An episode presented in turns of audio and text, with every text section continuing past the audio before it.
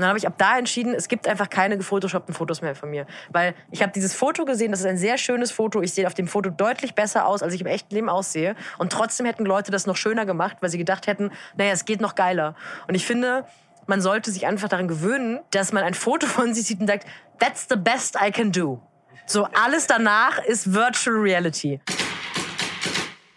Herzlich willkommen zu einer neuen Folge unterwegs mit dem Podcast von DB Mobil. Heute mit der, kann man schon sagen, einzigartigen Sophie Passmann. Manchmal benutzt man ja so Adjektive für Leute, die gar nicht zutreffen, aber so einen Menschen wie Sophie trifft man nicht alle Tage.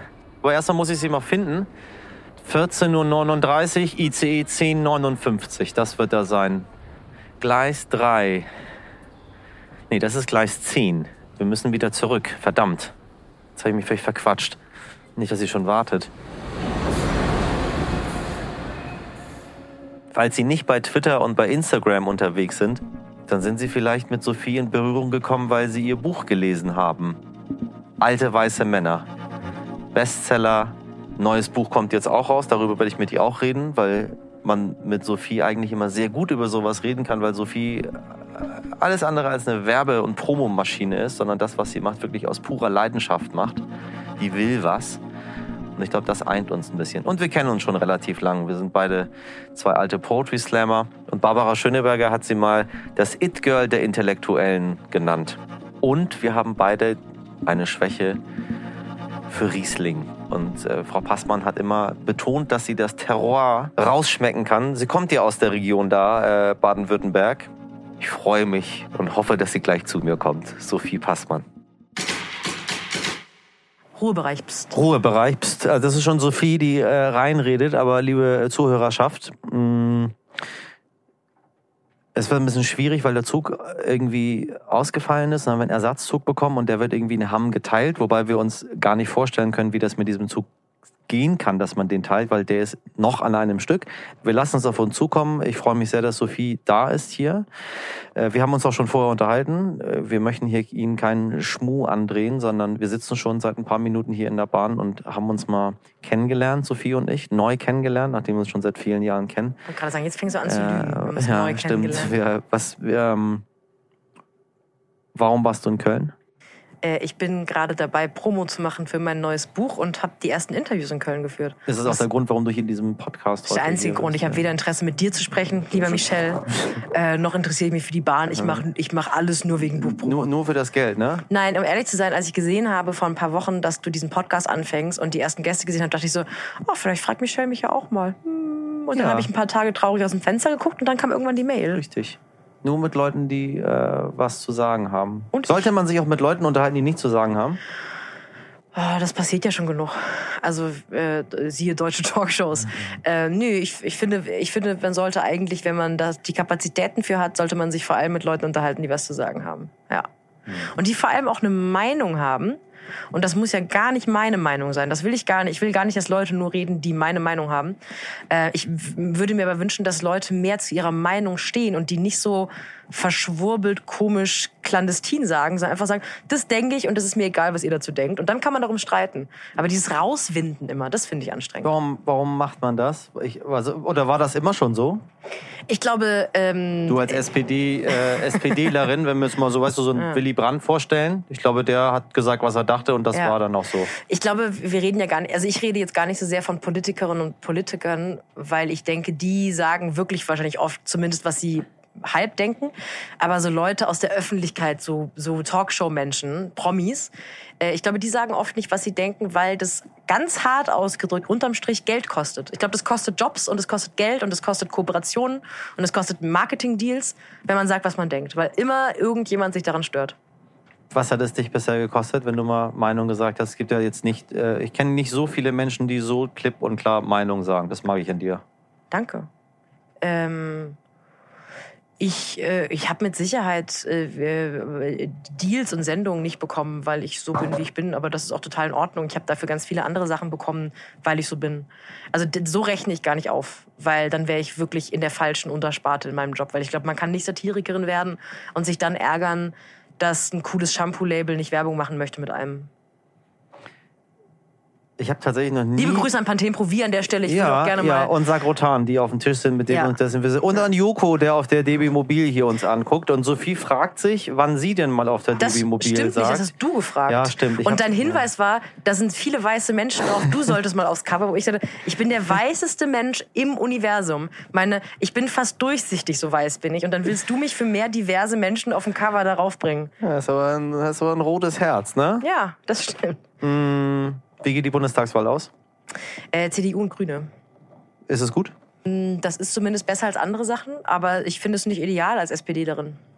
Lieber Scholzi? Ich finde Olaf Scholz wirklich einen guten Typen. Ich finde auch viele Dinge, die man ihm charakterlich vorwirft, überflüssig, ehrlich gesagt. Ich finde, der hat einen feinen Sinn für Humor und äh, weil man sagt ja immer, der sei so dröge und so uncharmant.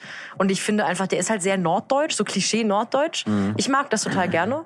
Und es gibt auch viele Dinge, die ich politisch immer noch an der Finanz- und Arbeitspolitik der SPD gut finde, die aber mit Sicherheit auch unter anderem mit Politikerinnen zu tun haben, die jetzt im Ruhestand sind.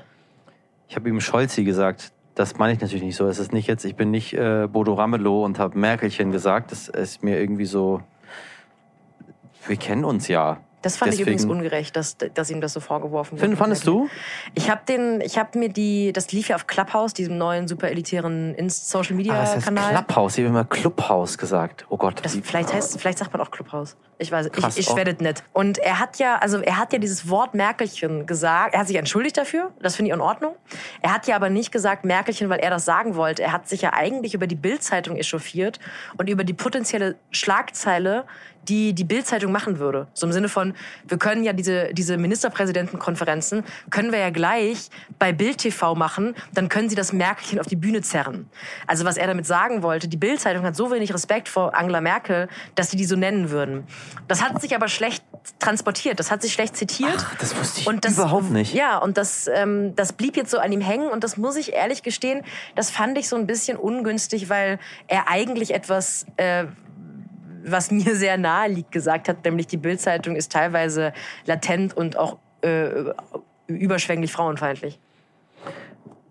Ich wusste das nicht. Ja, und so bleibt Ich es wusste, hängen. ja, aber das ist doch krass. Also danke erstmal. Äh, ich ärgere mich gerade darüber, dass ich, dass ich einfach dachte, ja, Bodo Ramelow wird auf jeden Fall Merkelchen gesagt haben. Der spielt ja auch Candy Crush während der Konferenz. Ich habe hab tausend Bilder von dem Ja. im Kopf gehabt. Das tut mir total. Le äh, warum? Also warum habe ich das nicht äh, nachgeprüft? Also äh, oder muss man immer alles nachprüfen? Man kann es ja gar nicht nachprüfen. Das ist ja das Ding. Bei Clubhouse gibt's ja keine, es gibt ja kein, kein Protokoll. Man sagt Sachen und dann sind die für immer weg. Man kann zwar ein Bildschirmvideo davon machen, das darf man aber nach den AGB von Clubhouse nicht. Also die verbieten das. Da kommt auch so ein Banner. Wenn man versucht, ein Video zu machen von dem, was gerade gesprochen wird, kommt ein Banner, dass man dafür geblockt wird von, von Clubhouse. Und ich kann jetzt behaupten, dass es so gesagt wurde und ich bin mir auch sehr sicher, dass es so gesagt wurde und auch die Tage danach wurde das immer wieder so auf Clubhouse besprochen. Aber es gibt kein Protokoll davon. Diese Worte sind für immer weg. Was ja ganz angenehm ist, auch mal bei Social Media. ja, aber dann macht man draus, was man will. Ich habe jetzt bei Ja. Twitter das letzte Mal, als ich einen Artikel äh, geteilt habe, einen, einen, meinen eigenen Artikel, äh, hat Twitter mir gesagt, Sie haben den Artikel noch nicht gelesen. Möchten Sie ihn teilen? Da dachte ich mir, Twitter ist su- super nett, ich weiß, was da drin steht. Aber danke für den Hinweis, weil äh, teilen Sie bitte nicht einfach irgendwas, wo Sie nicht wissen, was da drin steht. So. Ja. Also, wird, ist, das, ist das jetzt so? Also ich fand schon, ich fand es sehr seltsam, wie das so verändert wurde, die Aussage und auch diese Candy Crush Sache. Er hatte halt lang und breit erklärt, dass diese Sitzungen teilweise 10, 11 Stunden dauern und dass es da ganz viele Unter, Untergremien gibt, die sich in kleinen Runden besprechen, auf deren Entscheidungen wartet man. Also vielleicht hat er das auch schön geredet. Ich meine, er hat sich auch verteidigt, das muss man sagen. Er hat versucht, da aus einer blöden Situation rauszukommen. Aber dass diese Ministerpräsidentenkonferenzen sehr lange dauern und dass da bestimmt auch nicht jederzeit jeder gebraucht wird, das finde ich erstmal sehr nachvollziehbar. Und dann, er hat das so erklärt, als würde er halt in den Pausen Candy Crush spielen, andere lösen Sudokus. Aber Candy Crush ist natürlich so ein absolutes Reizwort für, das spielt man im Arztwartezimmer, das spielt man, wenn man gelangweilt ist, das spielt man in einer Supermarkt-Warteschlange. Und unser Minister oder der Ministerpräsident, wenn es um Corona geht, statt Spielt mitzudiskutieren, spielt er Candy Crush. Wobei, vielleicht er, spielt er das professionell, hat gerade ein Punktspiel gehabt. vielleicht verdient er ja auch viel Geld damit. Vielleicht verdient er mit Candy Crush einfach mehr Geld als mit Ministerpräsident sein. Ich habe äh, bei der Bild was Schönes gelesen. Das glaube ich dir nicht. Ja, es war äh, Stimmungstief im Lockdown. positives Denken schützt vor Depressionen. Ja. Sagen nur Sa Leute, die keine Depressionen haben. Hier, das ist das Bild gewesen. Ich, Ein Mann, der äh, Sophie hat total verzweifelt auf dem Sofa gerade das sitzt. Handy in den Händen, guckt sich das an mit einem Mann, der sehr verzweifelt auf dem Sofa sitzt. Ich habe das dann geteilt und Ja. habe dann äh, was dazu geschrieben. Ich würde mich in dem Fall, glaube ich, dafür entscheiden, das gar nicht zu teilen, gar nicht darauf einzugehen, sondern selbst proaktiv etwas zu erzeugen. Ein Tweet, in der gar nicht auf so einen Artikel eingeht, sondern einfach zu sagen, übrigens, Fun Fact an der Stelle, gegen Depressionen hilft nicht positiv denken. Dann hätte ich natürlich, wäre ich trotzdem drauf eingegangen, aber ich hätte mich aus dieser Bildsache rausgenommen. Irgendwann hast du gesagt, du bist mit, der, mit deiner Bipolarität in die Öffentlichkeit gegangen. Ja. Äh, Lief warum? mega. Weißt du, was hilft übrigens? Einfach positiv denken. Ich habe einfach positiv gedacht und zack, keine psychische Krankheit Und mehr. dann Ich habe in der. Bildzeitung gelesen, ja. Super. Was macht Julia Engelmann eigentlich? Ich glaube, die schreibt weiter Bücher. Ich guck mal, im Ernst? Ich glaube ja. Liest du sowas? Nein, ich lese sowas nicht. Aber Warum ich, nicht? Ähm, weil das nicht meine Art von Büchern ist. Aber ich ähm, schätze Julia Engelmann irgendwie als Mensch. Ich finde, sie ist ein sehr freundlicher Mensch. Sie ist toll, ich mag Julia auch sehr äh, gerne. ich stehe auf die Texte nicht, aber ich glaube, dass äh, Julia das relativ egal ist, ob jeder Mensch auf der Welt auf ihre Texte Sie steht. gut findet oder nicht? Ja. das glaube ich auch. Ich glaube, wir können viel mehr als gedacht. Ich glaube, wir können, was wir uns trauen, Sagt sie? sagt sie. Das mal. Hat sie gerade gesagt. Wir brauchen nur Träume, viel größer als Angst. Und Hoffnung als Anfang reicht aus. Da halten wir erstmal in Wuppertal Hauptbahnhof. Du war. Wuppertal macht mir immer Angst, weil ich hier äh, gelebt habe eine Zeit. Du hast in Wuppertal gelebt? Wusstest du das nicht? Nein. Das habe ich letztes Mal erzählt, als ich hier in Warum? Wuppertal war, weil das Land Nordrhein-Westfalen an Ausländer wesentlich einfacher Visa vergeben hat als die Freie und Hansestadt Hamburg. Bei der Hamburger Ausländerbehörde gab es nahezu keine Chance. Die haben sofort abgeschoben in den 80ern. Ja. Und dann hat sich so in der iranischen Community rumgesprochen, dass äh, Nordrhein-Westfalen so und für uns war wir wussten wir wussten ja nicht wo wir sind Ja. so und dann war Nordrhein-Westfalen auch ein sehr langes schwieriges Wort Ja. und dann hat irgendjemand das auf einer Karte damals lokalisiert und meinte ja das ist da bei Köln wo die ganzen anderen Iraner sind und alle so ach so deswegen sind viele da und wir wollten aber aus Hamburg nicht weg und dann äh, haben wir uns hier eine Wohnung angemietet in Wuppertal äh, und haben eine Zeit lang hier in Wuppertal gewohnt. So, und haben dann zwischen Hamburg und Wuppertal gependelt immer. So, alle irgendwie so 15, 16 Mann ab in zwei äh, Golf 2. Äh, Der eine in, äh, in dunkelblau und der andere in Bordeaux-Rot. Dann sind wir hierher. Äh, meine Oma fand es ganz furchtbar. Also sie fand Hamburg ja schon schwierig nach Teheran. Äh, und dann, dann meinte sie, wir sind schon in der Provinz. Warum fahren wir jetzt von der Provinz nochmal aufs Land? Das war Wuppertal. Ich fand es geil wegen der Schwebebahn.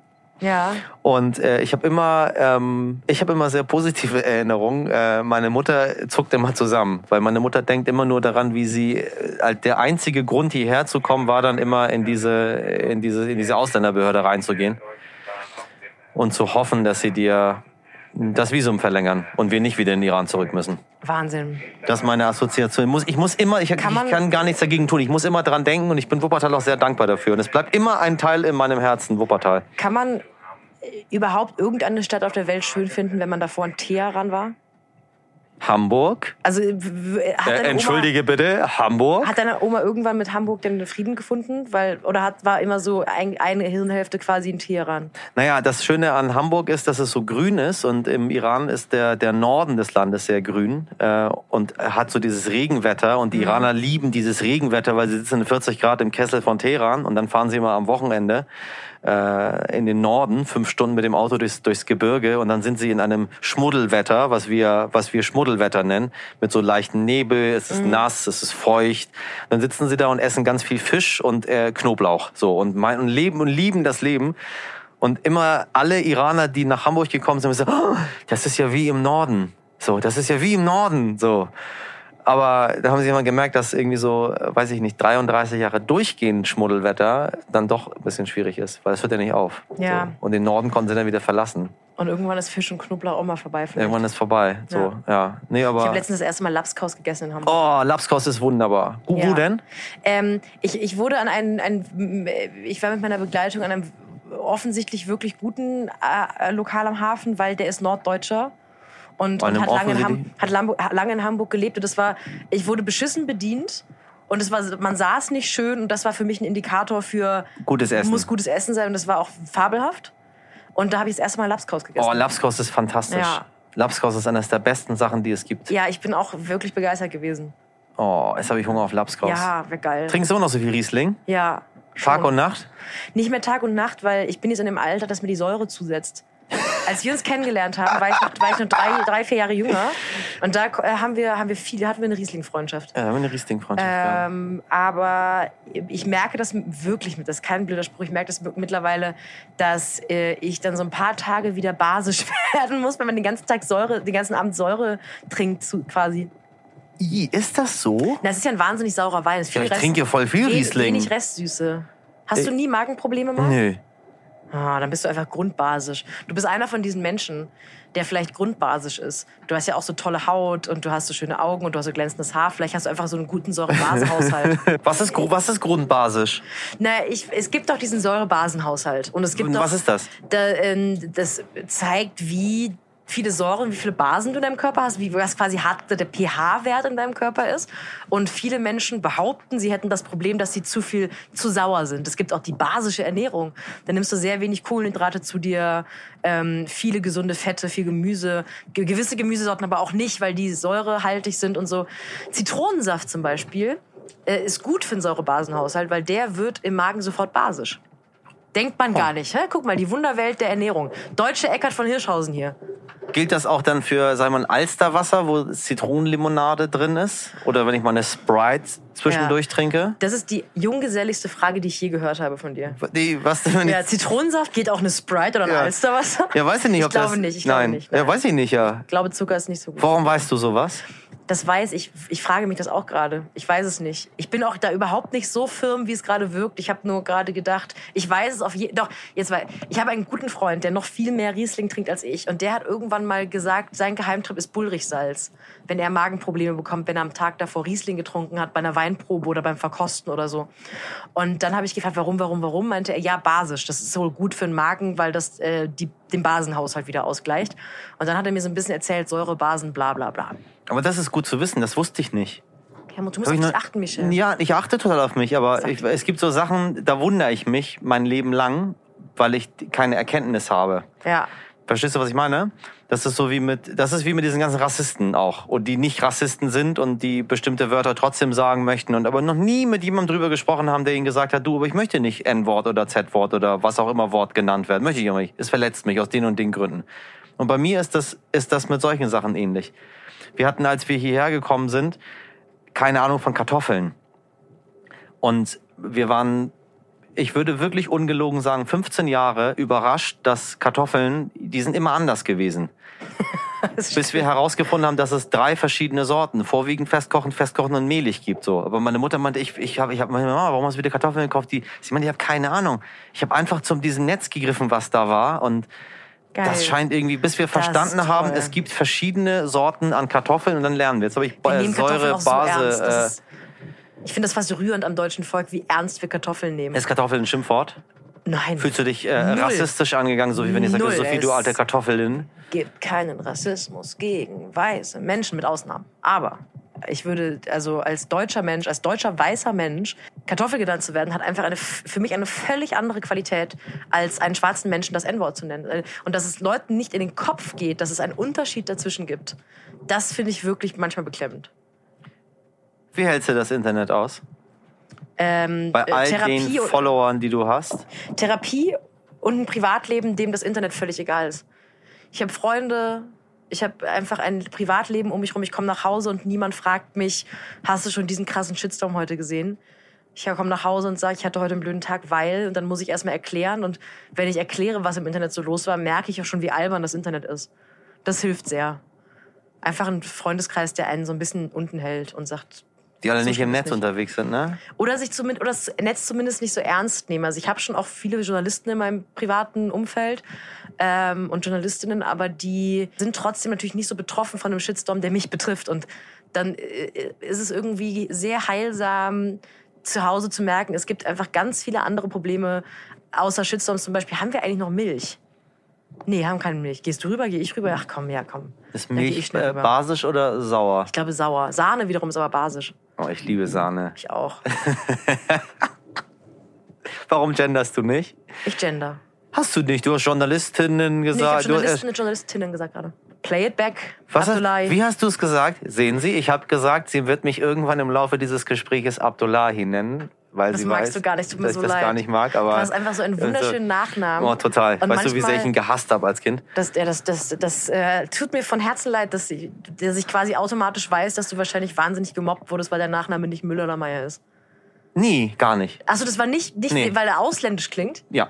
sondern ich mochte meinen Nachnamen nicht. Ich, weil er ausländisch so, klingt, mochte okay, ich ihn dann selber ja. nicht. Ja. Ich, mir war das irgendwie, ich mochte dieses Abdullah. Ich fand auch, wir haben im Persischen, es gibt so viele klangvollere persische Nachnamen. was und wir Beispiel. haben dann, ähm, weiß nicht, Latif, äh, Gulzade, äh, Tehrani. Oh, so, also so. Und ich war Abdullahi.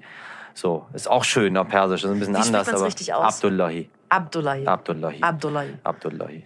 Aber ja, Abdullahi. Michel Möchtest du das, möchtest, würd- würdest du das wollen, dass Leute Michel Abdullahi sagen? Oder ist Nee. Michel Abdullahi okay? Nee, ich habe ich hab, äh, für mich, äh, ich unterscheide komplett zwischen Deutsch und Persisch, auch Mhm. wenn ich mit Leuten rede. Äh, mit meiner Mutter spreche ich ausschließlich Persisch. Ähm, äh, mit meiner Schwester spreche ich ausschließlich Deutsch, beispielsweise so. Also Mhm. ich trenne das innerhalb der, der ganz, ganz nahen Familie schon ganz doll. Wenn meine Mutter mir etwas auf Deutsch schreibt, ich habe mich mühsam dran gewöhnt, dass ich von ihr eine WhatsApp-Nachricht auf Deutsch bekomme, äh, obwohl sie das hätte auf Persisch schreiben können, aber sie Mhm. schreibt es auf Deutsch, weil sie meint, sie schreibt es halt auf Deutsch. Also sie hat eine deutsche Tastatur, also wird auch Deutsch geschrieben so. Und das hört sich für mich sehr, sehr fremd an, weil ich kenne diesen Menschen nicht Deutsch Ja. sprechend, obwohl meine Mutter fließend Deutsch sprechen, Dolmetscherin, Deutsch-Persisch und so, also überhaupt kein Problem mit Sie war Deutsch. hat. Dolmetscherin, bevor sie nach Deutschland gekommen ja. ist. Ja, die war, äh, hat hier studiert, in, in Kiel hat sie studiert. Äh, äh, was hat sie studiert? Industriedesign. Sie ist Ingenieurin. Und dann hat sie dann natürlich Deutsch gelernt und dann ist Dolmetscherin noch geworden zusätzlich dazu und im Iran dann als Dolmetscherin noch auch gearbeitet. War nicht mehr, so viele Dinge waren nicht mehr möglich nach der Revolution als Frau, also Ja. in der Anfangszeit besonders. So, sie hätte ja als Ingenieurin arbeiten sollen, aber das war nicht drin. Sie ist mitten in diesem kulturellen Clash eine junge Frau gewesen, oder? Ja. Das ist eine Sache, die mich erschüttert, wenn ich Talkshows sehe, wenn ich Diskussionen sehe, wenn ich irgendwie Leute sehe, die über diese Menschen urteilen. Und dann stelle ich mir die ganze Zeit vor, meine Mutter ist, wie alt bist du jetzt? 27. 27. Meine Mutter war so alt wie du. Also meine Es- Mutter, du musst dir vorstellen, du verlässt jetzt, ähm, du hast in Deutschland studiert oder Ja. sag mal, du, bist, du hast in China studiert. Du kommst jetzt nach Deutschland zurück, die AfD hat die Macht übernommen und äh, Frau Passmann fällt in dieses System nicht mehr durch. Also so wie du jetzt angezogen Ja. bist, diesen Ausschnitt müssen wir leider gerne zumachen. Die Haare müssen auch irgendwie bedeckt werden, weil das gefällt uns nicht. Die Frau hat bitte Kinder zu bekommen äh, und zu Hause zu sein. Und das ist ja schön, dass du diesen äh, interkulturellen und Kack vorher gemacht hast hier. Äh, brauchst du jetzt aber nicht mehr so viel, weil äh, Bücher und so ist auch nicht mehr drin. Ich habe mich ganz oft, also ich habe mich ähm, mit Sicherheit nicht so intensiv, wie es eigentlich richtig wäre, äh, damit auseinandergesetzt. Ich, ich, oft sehe ich Fotos, wenn ich mich so ein bisschen mit der, dieser Revolution auseinandersetze, sehe ich Fotos von davor und danach mit wenigen Jahren Unterschied, wo man so einen Campus sieht im Iran ähm, vor der Revolution, wo Frauen ohne Kopftuch einfach mit kurzen Röcken äh, rumsitzen und studieren oder einfach so rumhängen. Ja. Und dann so Jahre später äh, all diese Re Reglementationen. Und dann merke ich, das übersteigt meine Vorstellungskraft. Ich Ja. kann es mir einfach nicht vorstellen, dass dieselbe Frau Jahre später andere Regeln zu befolgen hat. Ja, aber wie das immer so ist, ne? Also bei uns war das jetzt, wenn, wenn man, glaube ich, mit, äh, mit, mein Vater hat eine ganz andere Sicht auf die ganze Sache, natürlich, als, als meine Mutter. Aber wir haben das Problem nochmal gehabt, als wir hierher gekommen sind, weil es hat sich wieder alles geändert. Und wir waren wieder in einer anderen Kultur und wir mussten uns wieder komplett anpassen. Da ging wieder dies und das nicht. Äh, Und ich stelle mir, ich stell mir gar nicht das Politische und das Historische vor, sondern ich stelle mir mal vor, krass, die war 27 und musste durch dieses ganze Ding da erstmal durch. Die hat Ja. plötzlich irgendwie keinen Job mehr gehabt und plötzlich war ihre Ausbildung nichts mehr wert und äh, sie war auch nicht mehr Ingenieurin, äh, sondern äh, irgendwas anderes. Und dann musste sie diese beiden Kinder an die Hand nehmen und mit denen irgendwie in ein anderes Land fahren. Und, Und ich stelle äh, mir gerade vor, ich bin 27 und ich krieg Nervenzusammenbruch, wenn ich eine Wohnung in Berlin finden soll. So, das ist für mich, das ist quasi das Ja, ich Stresslevel, weiß. was ich Bei ertrage. mir auch. Und was wir an Stresslevel ertragen. Ja, und ich jetzt weiß, stell ich mir ich vor, ich weiß. muss in ein anderes Land und ich kann hier nicht mehr sein und alles wird aberkannt und dann neuen Land erstmal überhaupt eine Erlaubnis bekommen, dass zu man da arbeiten. bleiben darf. Richtig. Richtig. Und dann ist halt Darf ich bitte da So. bleiben? Ja, das ist das Ding. Und nicht wieder zurückgeschickt werden, weil du versuchst, äh, auch gar nicht um, weil du nicht zurück willst, sondern weil äh, irgendwann musst du ja anfangen, irgendwo was aufzubauen. Ne? Also Ja. irgendwo musst du das Haus ja bauen so und gucken, was da draus wird. Aber das ist, das wird überall vergessen, wenn Leute sitzen und über diese Menschen reden, dass wir die nie selbst äh, zu Wort kommen lassen. Und es gibt Millionen von denen, mit denen wir uns unterhalten können darüber. Und wenn die einmal ihre Geschichte zusammenfassen und das einmal erklären, gar nicht in einem Opferton, sondern einfach nur sachlich, wie es war, dann sind, glaube ich, alle anderen Leute nicht mehr in der Lage zu sagen, ja, aber stell dich mal nicht so an. Und wenn sie es dann machen, dann sind es wahre Rassisten. Was bist du für ein Typ im Iran? Ich bin. Ich meine nicht, wie du ein- wahrgenommen wirst, so als jemand der in so. Deutschland, sondern was bist du für ein Typ, wenn du Iranisch sprichst? Was bist du für ein Typ, wenn du im Iran bist? Ich bin Persisch, Entschuldigung. ziemlich, äh, ich bin ziemlich genauso wie Wirklich? hier. Mhm. Ich bin, ich kann mich nicht so gut verstellen. Ich wünschte manchmal, ich wäre in der Lage, mich ein bisschen besser zu verstellen oder in ein paar Rollen zu schlüpfen. Ich bin, aber ich wollte ja auch nie Schauspieler werden. Ich wollte ja auch nie auf die Bühne. Ich wollte das ja nie machen, was ich hier mache. Du bist gezwungen jetzt Äh, ne? ja, naja, nee, ich mach, ich mach das jetzt mit einer großen Leidenschaft und sehr gerne, aber ich bin nicht der Mensch gewesen, der mit fünf wusste, okay, das zieht ihm auf die Bühne. Ich möchte dachte mal nicht, dass du dich verstellst absichtlich. Ich kenne das, das sehr, dass man in einer anderen Sprache ein anderer Mensch ist. ein anderer. Weil du gerade eben sagtest, deine Mutter, wenn die dir auf Deutsch spricht, du bist es nicht gewohnt. Und ich dachte, äh, Englisch ist überhaupt nicht eine Art von Muttersprache und auch keine Familiensprache bei mir. Aber ich bin auf Englisch ein völlig anderer Mensch. Aber es ist, weil du ähm, äh, wahrscheinlich, weil du Englisch nicht als Muttersprache hast, nicht Ah. irgendwie auf alles in dieser Form reagieren kannst. Ja, du kannst jetzt nicht 30 englische Sprichwörter äh, Ja. aufsagen. Du kannst doch nicht irgendwie in einem Text, den du liest, jede Nuance des Autors Ja, rauslesen. das stimmt natürlich. Ähm, und das kann, das kann ich dann im Persischen. Und wenn du dann dich natürlich in der Kultur, in der Sprache, im Essen, in, in, auch, auch so aussiehst wie die Mhm. Leute dort, das ist der einzige Unterschied. Wenn ich im Iran bin, bin ich per Aussehen erstmal nichts Besonderes. Ja. Das oh, ist ja. ganz angenehm, ähm, weil du als Teil der Gesellschaft wahrgenommen wirst. Mehr Interesse an dir einfach generell da ist, weil du bist einer von denen und du siehst aus wie die und du, es gibt potenziell Leute, die dich interessant finden. Mhm. Nicht, weil du irgendwie exotisch bist. Und hier bin ich aber doch, wenn ich irgendwo hingehe, immer ein bisschen was Besonderes. Äh, Im Positiven als auch im Negativen. Ja. So, das ist das Einzige, was irgendwie wirklich gänzlich anders ist, wenn ich im Iran bin. Aber ansonsten, würde ich jetzt Persisch mit dir sprechen, würde wäre alles, glaube ich, genau der gleiche Mensch. Glaube ich. Äh, weil ich mit beiden wirklich parallel groß geworden bin. Das hat Okay. sich nie verändert. Ja, dieses Stadtding. Und du vom Land in die weite Welt. Berlin, wenn Berlin die weite Welt ist, dann in die weite Welt. Naja, erst warst du ja in Köln. Erst war ich in Köln. Kommt Oh. jetzt die Stelle, wo du mich fragst, wie ich Köln ja, wie finde. findest du Köln, Sophie? Ich finde Köln leider wirklich nicht besonders toll. Ich bin sehr, ich also sagen wir so, ich habe ähm, Zu viele Ausländer? Ganz genau, Michelle Abdullahi. Mein Problem mit Köln ist die sozioökonomische Zusammensetzung, weil das wirst du ja mittlerweile gemerkt haben. Ich habe einfach ein großes Problem mit Rassismus. Nee, ich habe ein Problem eigentlich mit Antirassismus. Mein, ich, ich bin, als ich, ich habe meine Radioausbildung gemacht direkt nach dem Abitur. Und wenn man eine Radioausbildung macht und irgendwie so ein einigermaßen junger Mensch ist, dann weiß man eigentlich, man will zu 1 Live, dem WDR-Jugendsender, weil das irgendwie so der Goldstandard für Radio war. Und ich habe mich dann bei 1 Live beworben und wurde erstmal äh, relativ schnörkellos nach einem Casting, habe ich eine Absage bekommen vor ein paar Jahren und bin dann zum SWR und beim SWR habe ich mich nochmal beworben und habe da eine Zusage bekommen. Und deswegen habe ich nicht eine Sekunde drüber nachgedacht, ob ich nach Köln ziehen will. Es war, ich durfte nach Köln ziehen, weil ich habe bei 1 Live einen Job bekommen. Und bin dann da hingezogen und war die ersten Monate erstmal damit beschäftigt, klarzukommen, dass wirklich ein Traum, den ich hatte, der wahr geworden ist. Ich bin jetzt da, wo ich immer sein wollte, radiomäßig. Und habe dann erst ein paar Monate später gemerkt, Köln ist ganz schön scheiße. Köln ist wirklich, wirklich Oh nein, scheiße. Köln ist total schön. Ich will Kölnern nicht zu nahe treten. Ich weiß, die haben irgendwie eine ganz seltsame Liebe zu Köln. Ich habe mich in Köln überhaupt nicht wohlgefühlt. Mir war die Stadt auf eine seltsame Art und Weise zu klein und dabei auch trotzdem zu arrogant. Also die Kölner tun so, als sei das irgendwie was Metropolenartiges. Das aber ist es nicht. Ist es halt überhaupt nicht. Es gibt drei Clubs, aber pro Person, pro Einwohner 14 Spätis, Bü Bütchen. Ähm, ich mag den Bütchen Dialekt heißen sehr, die? Bütchen. Ich mag den Dialekt sehr, weil ich auch vom Niederrhein komme. Das heißt, äh, das normale Sprechen des Kölners ist mir sehr nah. Aber ansonsten, als ich dann nach Köln gezogen war, äh, von Köln weg nach Berlin gezogen war, habe ich in den ersten Wochen Berlin gemerkt, ähm, das war gar nicht gut für mich da. Man hat ja manchmal so Städte, die einem nicht gut tun. Und Ja. Köln war definitiv eine für mich. Ist es so? Ja. Und ja. Berlin? Berlin ist super. Berlin ist super zu mir. Ich bin super zu Berlin.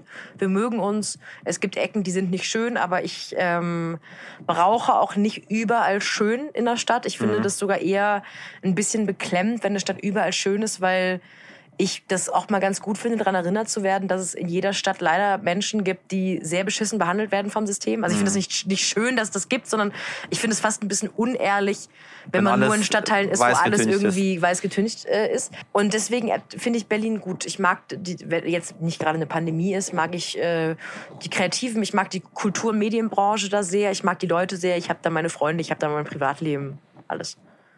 Gibt so es so einen äh, so einen Ort, wo du sagst, da möchte ich hinziehen? Irgendwie? Ich habe Hamburg nie verlassen, ne? Also Ja. ich habe deswegen, ich, ich bin immer ganz fasziniert, wenn Leute überhaupt den Schritt gemacht haben. Ja. Ich kann mir das gar nicht vorstellen, wie das wäre. Ich müsste irgendwo anders dann sein. Mit dieser Umzug aus Teheran völlig, wäre ich völlig bedient mit für Mhm. die restlichen 33 Jahre danach. Aber willst du irgendwo noch hin? Äh, ich habe irgendwie so heimlich den Traum, irgendwann mal eine Zeit lang in New York leben Oh, zu können. wo ich wusste es! Wir haben nicht, so wir haben nicht eingeklatscht, ne? Wir Ich berühren uns direkt- nicht. Wir direkt- machen sofort, es wird sofort desinfiziert. Sehr gut, sehr gut, sehr gut. Kann ich auch ein bisschen? Ja, bitte So unbedingt. Ich hab bisschen. mich vorher auch einge- Nach wo in New York denn? Ich, oh, ich wäre auf jeden Fall, mal gucken, Walle, du Du wärst würdest- auf, Ja, natürlich, du weißt, wo Nein, ich wohnen würde. Ich, ich weiß, Du weißt genau, wo ich Michelle wäre. würde jetzt gerne von sich behaupten, dass er jemand wäre, der in Brooklyn wohnen würde. Never. Du würdest Niemals. natürlich, natürlich Niemals würde ich in Brooklyn Manhattan wohnen. Meatpacking District. Natürlich. Ich würde in Manhattan mit Blick auf den Central Park dort ja, irgendwie. genau. Fifth Manhattan, Avenue, so 51 kenn- Manhattan, Ähm, mhm. äh, ähm, Park Avenue, Blick auf den Central Park da oben schön Ja. und dann ähm, äh, ganz bescheidenes Leben. Dann würde ich Ja, vielleicht ein bisschen bescheidene Sachen lesen. Mhm. Äh, äh, ich könnte, hätte da unten einen Brötchenmann, wo ich hingehe. Die Mhm. würden sagen, der ist ein bisschen komisch, aber sehr nett. Das war's. So, Das würde ich. Hätte vielleicht einen Hund, eine Dogge, irgendwie Mhm. Oh. sowas. Nein, hätte ich nicht. Hätte keinen Hund. Ich habe mal keine. bin Ich habe gerade, ich, ich möchte einen Hund, seit ich einen NDR-Krimi gesehen habe. Und zwar Sörensen hat Angst. Mit Bjarne Mädel in der Hauptrolle. Ah, ist es der, über die, gut. ist Ich es hab- das, worüber alle gerade reden? Ja, ich habe, Dieser, wo ich er hab- Regie geführt hat? Ja, ich habe seit Jahren nicht mehr so guten deutschen Krimi gesehen. Das ist wirklich, es ist mindblowing gut. Man sieht es und ich denke, die Dialoge, ähm, das, das Bild, wirklich auch die Regie, ist so, dass ich denke, so kann deutsches Fernsehen sein. Ja, dann warum macht ihr es nicht immer so? Und da gibt's einen Hund, in Sörensen hat Angst, und der heißt Cord. Und der ist auch so struppig. Und seitdem will ich so einen struppigen Hund, der Cord heißt. Oh nein. Und warum Doch. machst du das nicht? Weil der riecht. Ich, so Ja, sehr, so ja, sehr ja, ja. ja Das Tiere ist mein nicht. Problem. Ich liebe Tiere nicht so sehr, dass sie riechen. Ja, So. ja, ja. Wir haben, äh, ich, es taucht ab und zu in meinem Leben tauchen ab und zu Hunde auf und äh, ich weiß dann danach, dass sie da waren und das Ja, ist, das äh, ist nicht mir auch so zu mein doll. Ding. So. Äh, aber ja, ich würde gerne, ich würde nicht dauerhaft in New York leben wollen, weil ich finde auch, Aber Zweitwohnung. So. genau, ja, da, dafür, von, von denen, da muss ich aber vielleicht auch Spielerfrau werden, Ja, wenn ich eine Zweitwohnung in New York. Verkaufst du ja ein paar Bücher, Sophie. Ja, das wäre schön. So. Vielleicht verkaufst du jetzt mal ein paar von, dein, von, von deinem Buch. Glaubst du, das ist eine sympathische Marketingstrategie? Ja. Kaufen Sie mein Buch, weil ich würde mir gerne eine Ja, Zweitwohnung in New finde York ich in Ordnung. Wie, wie, wie heißt das Buch? Komplett Gänsehaut. Komm. Ach so, so heißt das dann auch. Ja. Was ist das für ein Witz? Nee, Ach so, gut. Ja. Komplett Gänsehaut. ja. Also kaufen Sie das Buch von Sophie, damit Sophie sich endlich ihre Zweitwohnung, weil Sophie wird auf jeden Fall nämlich im Nachbargebäude auch im Central Park District wohnen. Ich dachte, wir wohnen dann zusammen. Ja, wir können ja, warum nicht? Ja, klar. Wenn wir, erstmal, 51? wenn, wir, wenn wir erstmal verheiratet sind. So, wenn also wir, Michelle, du, New. York, also ich möchte Sie nochmal darauf aufmerksam machen, dass Sophies Buch bald kommt. Sie le lesen, kaufen Sie. Und wenn Sie sagen, nein, das ist nichts für mich, ich mag die alte Troller nicht, kaufen Sie was von mir. Ja. Ich habe nämlich auch ein Buch, auch ganz, ganz toll, ganz anderes Thema, viel schlauer auch geschrieben. Ja, viel Äh, besser. Grundsätzlich Ich auch interviewe eleganter. nicht Leute, sondern ich denke mir das alles selber aus, was ich dort schreibe. Viele Lügen auch drin. Weißt du, was mir neulich jemand geschrieben hat? Ich habe eine ganze Passage drin, wo ich äh, über einen Lebkuchenhasen berichte, den ich an Ostern bekommen habe. Äh, acht Seiten Mail habe ich bekommen. Äh, schön in, in Word getippt, das Ganze. Und äh, ich wurde überführt, weil Lebkuchen und Ostern, das ist unglaubwürdig. Ja. Lebkuchen ist nämlich ein Weihnachtsgebäck. Und jetzt kommt der Ausländer So. in unser Land und erzählt Und uns, wie erzähl uns unsere was. Feiertage Richtig, funktionieren. genau so ist es. Du meinst so, ja, überführt. Ich habe mir die Geschichte einfach Ja, ausgedacht. das ganze Buch hast du ausgedacht. So, ich war so dumm und habe das irgendwie nicht. Oh, in New York. Warst du schon mal in New York? Ja, Verwandtschaft in New York. Du hast Verwandte dort? Super, oder? Ich habe eine Tante auf Hawaii. Geil. Flitterwochen. Wenn das nicht der Ausschnitt wird, der rausgenommen wird, um den Podcast zu bewerben. Nein, der ist der, Ja. genau der, der Machen kommt. wir, machen wir dann Flitterwochen da? Ja, Würden warum wir dann nicht? auch aussteigen aus dem, aus dem Flugzeug und dann würden sie direkt so eine Blumenkette Das machen die, das machen die. Das machen die immer. Meine Tante kommt jedes Ja. Mal, kommt die mit so einem Lay und dann wirft sie mir das um, um Oh, das den ist so Hals hier. Total süß. Das, das, Ja. das, du bist sofort, also auch ein bisschen Verschwendung, aber Ja. irgendwie ganz geil. Ja, ich würde ja auch die ganze Zeit so einen so ein, wie, ähm, so einen Hula-Tanz. Blumenrock Oh, ta- äh, tragen. Und du würdest einfach nur rumhängen und werdest So. einfach von, von Tag Surfen. 1 Ich bis Tag Ende surfen. nur eine Sonnenbrille auf, Ja, Bier in surfen. der Hand und surfen. Ja, ich würde einfach, ich bin so ein Surfer-Typ. Ich habe auch den Surfer-Buddy, so, ne? Und Du, Du hast die langen blonden Klappergestell, so, so, genau. die so von, richtig. vom Meerwasser schon so. Mhm. Genau, gegilbt sind. Äh, ja, richtig. Ja. Oh, wie schön. Haben wir Sie ein bisschen auf eine Reise mitgenommen, liebe Hörerinnen und Hörer? Denken sich, ja, das möchten hier. wir auch gerne sehen Ja. oder das möchten wir nicht sehen. Guck mal, der Schaffner kommt nicht zu uns rein. Die haben Angst, hier reinzukommen manchmal. Vor dir. Nee, gar nicht, weil die, glaube ich, äh, wissen, dass man hier nicht rein soll. Wir sind doch in der ersten Klasse. Ich dachte, wir wären in der zweiten. Wir sind in der ersten Klasse. Habe ich gar nicht gemerkt. Das ist, das ist ein ganz komischer Zug. Fährst du, das, fährst du häufig die Strecke Köln-Berlin? ja, ne? Jetzt nicht mehr so oft. Ich habe ja eine Zeit, eine Zeit lang bin ich noch äh, beruflich und privat gependelt zwischen Köln und Berlin. Ähm, und deswegen bin ich da äh, teilweise ein, zweimal die Woche Köln-Berlin hin und her. Also ich kenne diese Strecke in- und auswendig. Aber ich mittlerweile im Moment sowieso wegen Corona gar nicht, aber sonst auch habe ich keinen Grund mehr, äh, viel zu fahren. Und, und ich bin leidenschaftliche Bahnfahrerin, das muss ich jetzt auch, hat überhaupt nichts mit diesem Podcast zu tun, das habe ich immer schon gemacht. Ich fahre wahnsinnig gerne Zug, aber ich genieße das jetzt auch mal nach einem Jahr wirklich viel zu viel Zug fahren. Einfach mal den Koffer wirklich, den Koffer, der Koffer ist ganz selten bestückt, das genieße ich gerade sehr. Hast du eine Bahncard? Äh, ich hatte eine Bahncard 100 bis vor ein paar Wochen. Ausgelaufen leider. Ach Quatsch. Ja. Oh, hast du nicht verlängert? Nee, ist ja gerade Corona, bringt ja, Ja, nichts. stimmt, bringt ja gerade alles nichts. Da war ich ein bisschen enttäuscht übrigens, dass man von der Bahncard 100 nichts zurückbekommen hat. Ich dachte, man hat was Hat man zurückbekommen. ich habe nichts zurückbekommen. Man konnte irgendeinen, irgendeinen Antrag Scheiße. ausfüllen, glaube ich. Da, das ging irgendwie was. ein weiterer so. Antrag, den ich falsch Aber wenn du. Überbrückungshilfe 1 bekommen hast, dann wärst du vielleicht in die Gefahr gekommen, dass du dann den KfW-Kredit nicht bekommen hättest. Hättest du dann von der Bahn versucht, über die Bahncard 100, was denn in die Bundesregierung, dann haben wir wieder Olaf Scholz gekommen, wäre der Sophie leider nicht, auch SPD-Mitglied. Das funktioniert nicht. Hm. Das wäre ein, das ist, das ist kompliziert. Man darf nicht von hier nehmen und darüber und staatlich und ich, ich weiß es nicht alles. Ich habe gerade einen Schlaganfall bekommen, während du das erklärt Ja, hast. das, So gut bin warum ich bist du, bist du, wie lange bist du SPD? Bist du, das sagt nie jemand. Was? Die Leute sagen nicht, was, was politisch ist. Das heißt immer, man fragt die Leute das offensichtlich, dass sie, dass sie äh, äh, Grüne sind. Und dann fragt man sie und dann sagen sie, ja, nee, das kann man ja jetzt nicht so sagen. Also habe ich ja nicht. Ähm, die Grünen haben gute Ideen, sagen sie dann.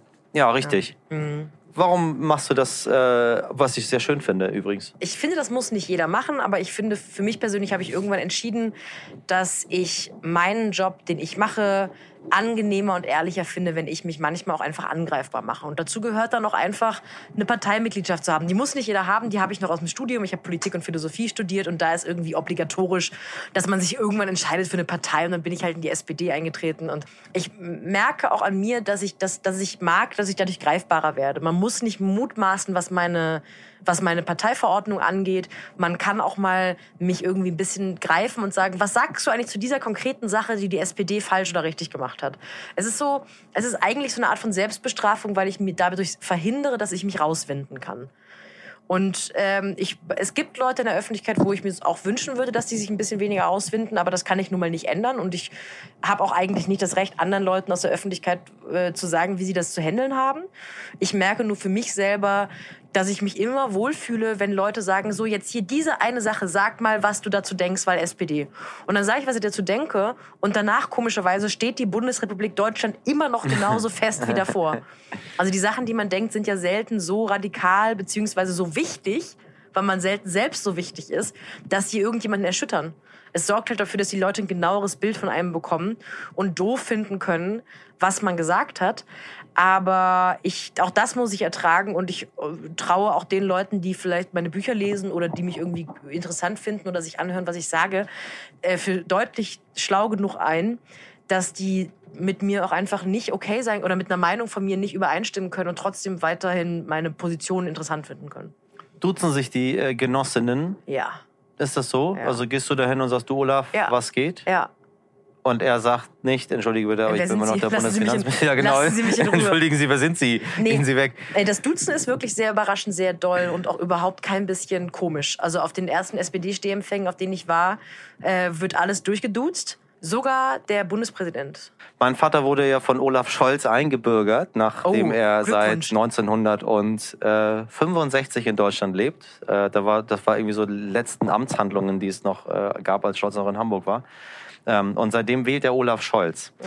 Und zwar explizit Olaf Scholz. Dass Olaf Scholz nicht mehr bei uns ist und er ihn nicht persönlich wählen kann. So, das ist, haben wir, wir lassen ihm glauben, dass wenn er da hingeht, er sagt, ich möchte gerne, weil er hat mir einen deutschen Pass gegeben. Und da dachte ich mir so, Olaf Scholz, du Schlauer. Ja. Du hast dir die Stimme meines Vaters mit einem Pass. Ja, geholt, so bis ans Genial. Rest deines Lebens. Ja. So. Und dann meinte, ja, der hat mal was Positives für mich gemacht. So, ich finde das toll, ich gebe dem immer, immer meine Stimme. Ach, ach, finde ich aber schön irgendwie. Ich finde, ich finde man sollte äh, politisch immer Farbe bekennen. Ich habe ein paar Infos zu dir bekommen. Ähm, die, ich interessiere mich normalerweise nicht, also ich weiß, wer Sophie ist. Ähm, aber äh, weißt du, wie deine Instagram-Followerschaft gewachsen ist? Nee, das ist interessant. Gibt's Das da- fand, ja, das fand ich, äh, weil die Mühe hat sich, macht sich niemand, das rauszudingsen, aber das, ich, ich wusste, dass sich das interessiert. Weil 2018 haben wir was miteinander gemacht und du hast gesagt, ich bin eine Macht auf Instagram. Du hattest 24.000 Follower. Ich habe nicht gesagt, ich bin eine Macht. Hast du Den gesagt? Du hast gesagt, ich hab bin eine Macht auf Instagram. Sagen. Das ist ein Satz, den würde Michelle sagen. ja, niemals würde ich, das, Sophie. das würde Sophie nie sagen. Also ich habe gesagt, Sophie, du bist eine Macht auf Instagram. Sie sagte, ach, bitte 24.000 Follower. Dann ist es ein Jahr später 36, dann 50 2019 und jetzt sind es 220. So schnell ging das, wirklich. Hab Ja, ich, ich, ich, ich fand es 150 in echt, Jahr. ich liebe Zahlen und ich Ja. fand es wirklich, ich liebe Statistiken. Ich und ich das- fand das, ich- echt spannend. Das ist vom, krass. Du bist vom, von April 2019 bis Januar 2021 auf 220 gestiegen. Warum? Ich weiß es nicht. Ich, also ich hab, bin, also ich kann natürlich nüchtern be beurteilen, dass es Dinge gab in der Öffentlichkeit, die dafür sorgten, dass viele Leute mir folgen wollten. Äh, Viralvideos und irgendwie Debattenbeiträge und das alte weiße Männerbuch und so hat geholfen. Aber ich, ähm, äh, das ist so komisch, weil ich mich ganz genau erinnere, dass ich irgendwann mal um Weihnachten rum vor offensichtlich einigen Jahren, vier, fünf Jahren, bei meiner Mutter zu Hause war und meinte, mir folgen tausend Leute auf Instagram. Überleg dir das mal, das sind tausend Leute, weil ich so völlig fassungslos war meinte, muss ich jetzt was anders machen? Das sind tausend, überleg dir mal tausend Leute in einem Raum, die gucken sich an, was ich mache. Du erreichst immer ein ganzes Theorie, erreichst immer das deutsche Schauspielhaus quasi Und, permanent. Ja, und, und ähm, das, das, ich habe festgestellt, dass Reichweite ähnlich ist wie Geld. Es gibt ja einen gewissen Punkt, wenn wir mal davon reden, dass jemand ein okayes Einkommen hat, wo Ja. man wirklich am Ende des Monats immer noch den Kühlschrank voll hat. Ja. Ab da verändert sich das Gefühl von Einkommen ja nicht mehr so extrem. Nee. Man kauft sich dann mal eine Hose mehr oder dann geht einmal mehr im Restaurant essen, aber wenn man dann auf die Zeit zurückdenkt, wo man weniger Geld hatte, hat man immer noch das Gefühl gehabt, Geld zu haben und man hat nichts vermisst. Absolut. Und es ist bei Reichweite exakt das Gleiche. Ich fühle mich mit 220.000 Followern nicht ein bisschen anders als mit, 10 äh, mit, mit 1000. Ganz, wenn überhaupt, das Gegenteil, dass ich vergesse, wie krass das ist. Weil es wird immer abstrakter, die Zahl wird immer schwerer vorstellbar und man verliert immer mehr aus dem Blick, wie doll das ist. Aber man fühlt sich auf gar keinen Fall besser, auf gar keinen Fall relevanter und auf gar keinen Fall cooler. So, es ist wirklich eine Zahl, die nicht ansatzweise an ein gutes Gefühl gekoppelt ist. Ähm, hat es sich verändert? Zu wissen, dass wenn du jetzt irgendwas raustweetest oder bei Instagram was postest, dass du damit schlagartig irgendwie eine Viertelmillion Menschen erreichst. So der Algorithmus es ihnen anzeigt. Ja. Nee, nee, weil ich auch finde, sobald man anfängt, über sowas nachzudenken, nimmt man sich selbst in Social Media auch zu wichtig. Was passiert denn, wenn eine Viertelmillion äh, Leute ein schlechtes Foto von mir sehen? Nix. Passiert nix. Die sehen, sagen vielleicht, die Passmann sah auch schon besser aus. Du hast Oder die googeln, oder die googeln, ist die gefotoshoppt, whatever. Wenn ich jetzt ein Foto von mir poste, wo ich irgendwie mit Augenringen ungeschminkt bei Instagram bin, was passiert denn dann? Leute, die davor gedacht haben, die ist cool, denken dann vielleicht, die ist noch cooler oder weniger cool. Also das, das es passiert nichts. Hast ja, du hast das ja gemacht. Du hast ja einen Post gemacht. Wann war das? Ungefähr vor. Äh, Da musste ich drei- an dich denken. Bei dem Post, wo, wo du aus dem Ja. Wasser raussteigst. Ach so, nee, nee, nee, das habe ich nicht. Nee, ach so, da hast, Da hast du an mich gedacht, während Nee. du aus dem Ozean aussteigst, hast du an mich gedacht. Mit dem durchsichtigen weißen Shirt. mit dem ja durchsichtigen weißen Shirt? Ja. Bei, bei welchem Foto Liebe? Zuhörerinnen und Zuhörer, merken Bei- Sie bei- eigentlich, dass Michelle und ich uns ganz gut Bei, finden? bei, bei welchem äh, Foto hast du das denn? Hast du an mich gedacht? Ähm, ich muss ein bisschen weit ausholen. Äh, ich habe ein Foto letztens gepostet, Schnell auf Ihr Profil. Wo ich Augenringe habe. Ich habe natürlich Augenringe und ähm, überschminke die oft. Und es gibt einen neuen Make-up-Trend, wo Frauen sich mit braunem Concealer ein bisschen Augenringe malen. Und ich habe das gepostet und musste daran denken, dass wir uns vor Jahren mal über Augenringe unterhalten haben, weil ich meinte, ich habe Augenringe und ich schäme mich dafür. Und du warst so ganz empört und meintest so, findest du denn jetzt einfach jeden iranischen Menschen nicht schön? Wir haben alle Augenringe. und dann war ich so, nee, ihr seht, ihr seht alle toll aus. Und dann warst du, ja, du hast halt Augenringe. Wir haben alle Augenringe und sind schöner als ihr Deutschen alle zusammen, hast du, glaube ich, gesagt. Also Stand heute kann ich auf deinem Profil gar nicht sehen. Ach so, ich hab, folgst du mir nicht? Nein, ich folge nur Justin Bieber. Ah, ah, das ist sehr süß. Ja, das beruhigt mich. Ja, das verstehe Das ich ist, auch. das ist wie ein bisschen, das ist äh, Mental Health. Ja, ich hab das- ich hab das grad- Mental Healthing. Ich habe das gerade privat gestellt, weil ich so einen kleinen Shitstorm am Laufen habe und den muss ich aussitzen. So, so machst du das? Ja, privat stellen, abwarten, die verlieren, nicht, die verlieren einfach nach ein paar Tagen. Das Durchhaltevermögen. Wow, das ist ein guter Tipp. Kann man das überall? Ja, Bei Twitter, Twitter auch? kannst du privat stellen, Instagram kannst du privat stellen. Und dann hast du ein bisschen Ruhe, dann machst du ein paar Tage halt mit deinen Followern Sachen. Das ist wie so ein Spiel, Spiel, Spielplatz abschließen. Oh, finde ich gut. Ist eine, ist, äh, bin ich noch nicht drauf. Ich, ich ignoriere sie dann immer so ein bisschen, Ja. die Leute. Ist mir dann egal, was sie dann so, was sie dann Ja. schreiben. Nee, ich meinte das Bild, wo du aus dem Wasser raussteigst und sagst, ich möchte das nicht mehr, diese Bilder. Ja, ich hatte von, äh, ich schreibe eine Kolumne fürs Zeitmagazin und das Zeitmagazin hatte die tolle Idee, dass wir zu jedem, zu jeder Kolumne Fotos machen. Und äh, das passiert auch. Und ich habe, ähm, ich arbeite mit einer ganz tollen Make-up-Artist zusammen, Sarah Hartgens. Die schminkt mich eigentlich immer, frisiert mich immer, weil die, wir haben angefangen zusammenzuarbeiten, ähm, weil ich irgendwann gemerkt habe, äh, ich habe die schlechteste Haut der ganzen Welt und jeden Tag eine neue Make-up-Artist, die nicht weiß, was sie damit anfangen soll. Das bringt nichts. Ich brauche irgendjemanden, der weiß, allergisch, nicht allergisch, geht, geht nicht. Und die hat mich geschminkt für dieses Shooting. Ich hatte irgendwie, ich war angezogen von der Stylistin, ich wurde geschminkt von einem Profi, ich wurde fotografiert von einer Frau, die weiß, wie das geht. Das Licht war perfekt. Und dann habe ich gedacht, normalerweise würde das jetzt noch gefotoshoppt. Und dann habe ich irgendwie gemerkt, das kann nicht angehen, dass drei Leute, die das hauptberuflich machen, Leute besser aussehen zu lassen, als sie eigentlich aussehen, dass dann auch noch mit einem Programm irgendwelche Pickel weggeschminkt werden, weg, weggefotoshoppt werden. Und dann habe ich ab da entschieden, es gibt einfach keine gefotoshoppten Fotos mehr von mir. Weil ich habe dieses Foto gesehen, das ist ein sehr schönes Foto. Ich sehe auf dem Foto deutlich besser aus, als ich im echten Leben aussehe. Und trotzdem hätten Leute das noch schöner gemacht, weil sie gedacht hätten, naja, es geht noch geiler. Und ich finde, man sollte sich einfach daran gewöhnen, dass man ein Foto von sich sieht und sagt, that's the best I can do. So, alles danach ist Virtual Reality.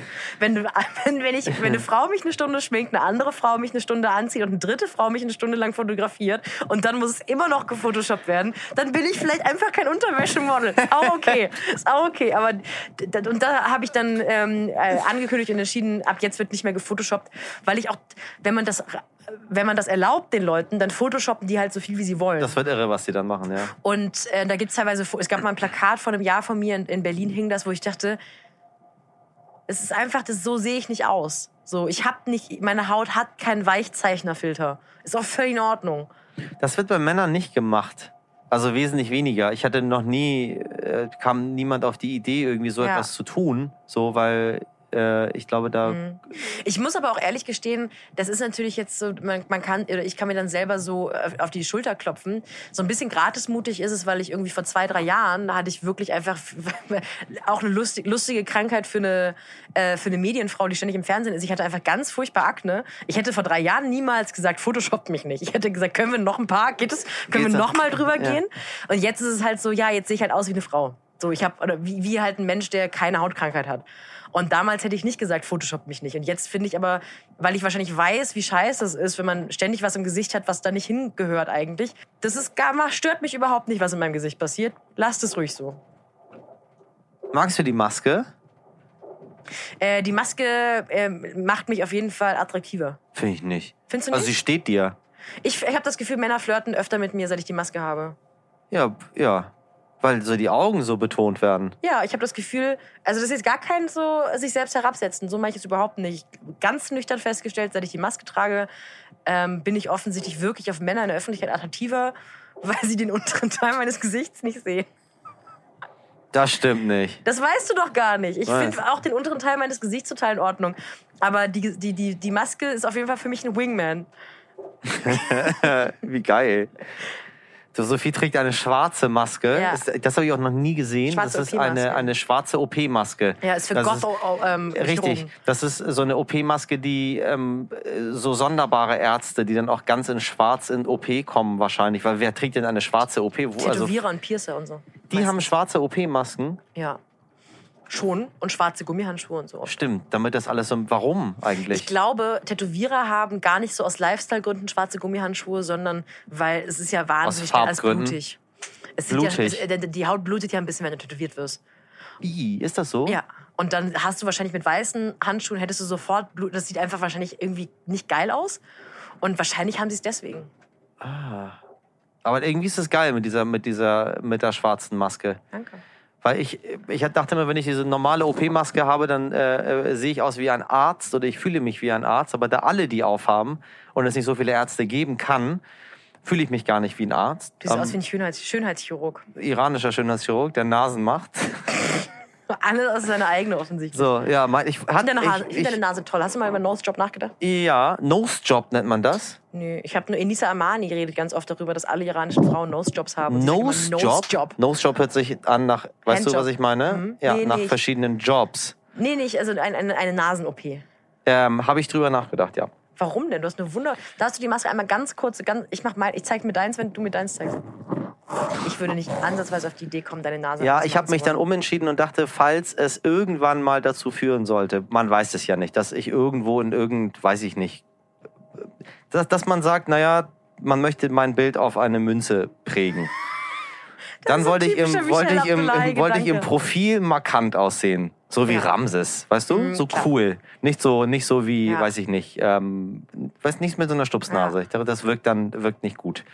Und aber ich habe, du hast als Iraner, wenn du vor allem in der Gesellschaft hier bei uns aufwächst, wo die Jungs alle relativ kleine Nasen haben, ne? Also oder normal aus, Mhm. das für unsere Verhältnisse normal aussehende Nasen haben, fühlt man sich immer so ein bisschen doof. Es wird auch viel über die Nase Witze gemacht. So, ich habe jetzt keine, keinen exorbitanten Zinken. Es gibt ja Iraner, das ist noch schlimmer. Aber im Vergleich zu meinen deutschen Freunden ähm, äh, dachte ich mir immer so krass, warum habe ich so eine, warum habe ich so eine, so eine Nase, warum habe ich so viel Bartwuchs, warum wachsen mir überall Haare? So, während alle anderen Freunde aalglatt, da wächst nirgendwo ein Haar. Und dann sitzt du dann da und denkst dir so, ich möchte auch so sein wie die. Deswegen habe ich so mit, mit 18, 19 habe ich schon drüber nachgedacht, irgendwie die Nase äh, europäisch zu machen. Hm. Bin froh, dass du es nicht gemacht hast. Rückblickend bin ich auch froh, Also dass wenn ich du es es nicht mal gemacht machen habe. würdest, würde ich natürlich auch dir da nicht reinreden dürfen. Das ist überhaupt nicht mein Bier, aber ich finde deine Nase sehr schön. Nee, Und wenn, mache ich gerade- später. Ich versuche mir auch gerade vorzustellen, wie deine Stupsnase aussehen. Ich habe das Gefühl, das würde auch gar nicht in dein Gesicht passen. Ja, ich überlege, dass ich, das, dass ich das so spät erst mache, dass ich dann nicht so viele Jahre damit zu leben habe. Kurz vorm Tod, einfach noch Kurz vor, einmal noch mal so. So. Und, dann, und dann denkt man sich, oh Mist, hätte ich das doch früher Und- gemacht. Oh und dann Gott. kommen so ganz viele so- Richtig, so, äh, flirty Leute und sagen so, oh Gott, was so, ist das denn für eine Nase? Der Rest interessiert uns nicht. Ja, könnte sein. Nee, hab ich mal. Hast du überlegt, eine Nase zu operieren? Nein, null, noch nicht eine Sekunde. Betretenes Schweigen. Ja. Ich habe auch, ich habe eigentlich keine besonders europäische Nase, weil die sehr breit ist. Mhm. Äh, weil das jetzt, wo du sagst, Mitteleuropäer haben ja wirklich tendenziell relativ zurückhaltende Nase im Mhm. Vergleich zum Restgesicht. Ähm, und ich habe eine relativ breite Nase und ich wurde da auch äh, irgendwie eine Zeit lang, glaube ich, mal für ein bisschen aufgezogen. Aber ich finde meine Nase spitzenmäßig heute. Der New Yorker. Klischee, Klischee, Ich Klischee. möchte so gerne nach New York. Ich habe mittlerweile wieder angefangen, so Sex and the City und so zu gucken. Schöne, schön. Und ich lese gerade ein ganz tolles Buch, das, soll, das kann ich dir wirklich sehr empfehlen. Das spielt nämlich in New York der 80er. Von, ähm, es handelt von einem Late-Night-Host, der seine Show verliert und sein Sohn versucht, ihm die wiederzugeben. Mein Und Vater der, John Lennon und das beste Jahr unseres. Wenn ich dieses Bild, Sophie, das Ja. könnte das, das, Sophie, das ist das Bild ja, unserer und die wohnen halt, die wohnen halt in so einem, in so einem Promi-Haus und John Lennon ist der Nachbar. Und es ist einfach, es ist so, es ist so ein bisschen New York-Kitsch, aber es ist auch genau das Richtige, was man im Lockdown gerade braucht, wenn man Sehnsucht hat. Nicht, dass es jetzt zu spooky wird, aber meine Tante, die auf Hawaii wohnt, Ja. hat einen Mann. Ja. Und ihr Mann ist der Nachbar vom Mörder von John Lennon Wirklich? gewesen. Er meinte, der war sowieso ein bisschen komisch. Der hat auch in Honolulu Ja. gewohnt. Der ist ja, hat Ja. Ne, weißt du wahrscheinlich das Buch ja auch, äh, was dann so passiert ist. Aber äh, das war der Nachbar. Und ähm, eines Morgens ist er halt aufgestanden, nach New York hat Lennon erschossen. Äh, und äh, das hat sich natürlich im Haus rumgesprochen, dass Mark Chapman der Ja. Mörder von John Lennon ist. So, das ist seine große Geschichte.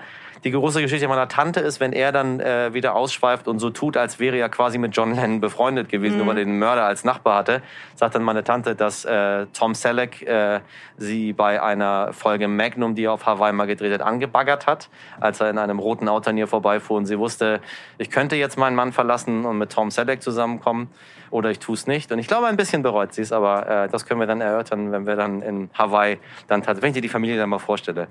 Äh, so, Frau Passmann, es war mir ein Vergnügen.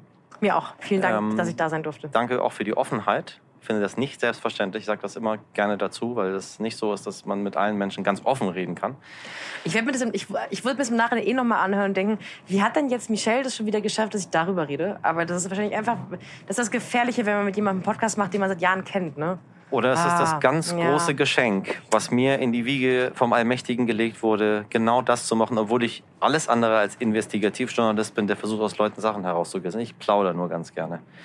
Wir werden jetzt in Hamm umsteigen oder aussteigen oder einfach mal auf dem Gleis gucken, was da passiert. Ich merke, du bist noch offen. Du bist gar nicht Äh, ja, entschieden, ob du zurück nach Ich weiß Hamburg es noch nicht so genau, was passiert, aber wir müssen den Zug wechseln. Das tun wir jetzt. Sie bleiben uns treu. Sie äh, liken und abonnieren und äh, followen und empfehlen uns weiter. Und helfen Sie bitte mit einer kleinen Spende in Form von einem Buchkauf, Sophie und mir, dass wir unseren Traum endlich verwirklichen können, Tom Selleck auf Hawaii zu treffen. Bis zum nächsten Mal. Danke. Ja, vielen Dank fürs Zuhören und dabei sein. Schicken Sie uns natürlich immer gerne Ihre Wünsche oder Ihr Feedback. Nächstes Mal dann dabei die wundervolle Laura Karasek. Äh, Ich freue mich schon sehr drauf. Äh, Es wird, glaube ich, gut. Abonnieren Sie uns, empfehlen Sie uns weiter. Wir sind noch relativ jung und frisch und freuen uns immer über neue Zuhörerinnen und Zuhörer. Informationen zum Thema Bahnfahren in Zeiten von Corona finden Sie auf bahn.de slash Corona. Bleiben Sie uns treu. Bis zum nächsten Mal. Ihr Michel Abdullahi.